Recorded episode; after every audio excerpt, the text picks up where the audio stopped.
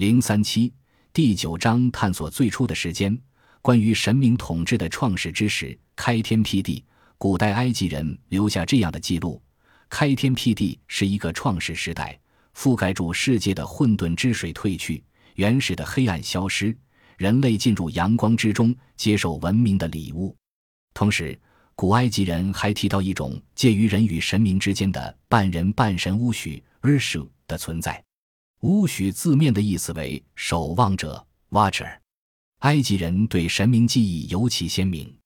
而神明被统称为奈特鲁 （Natural），强壮而美丽，与人类一起在地上生活，并在海里波里欧斯和其他尼罗河的圣地统治人类。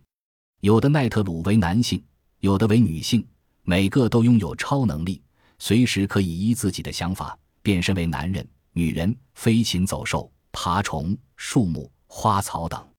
不过，他们的言语及行动。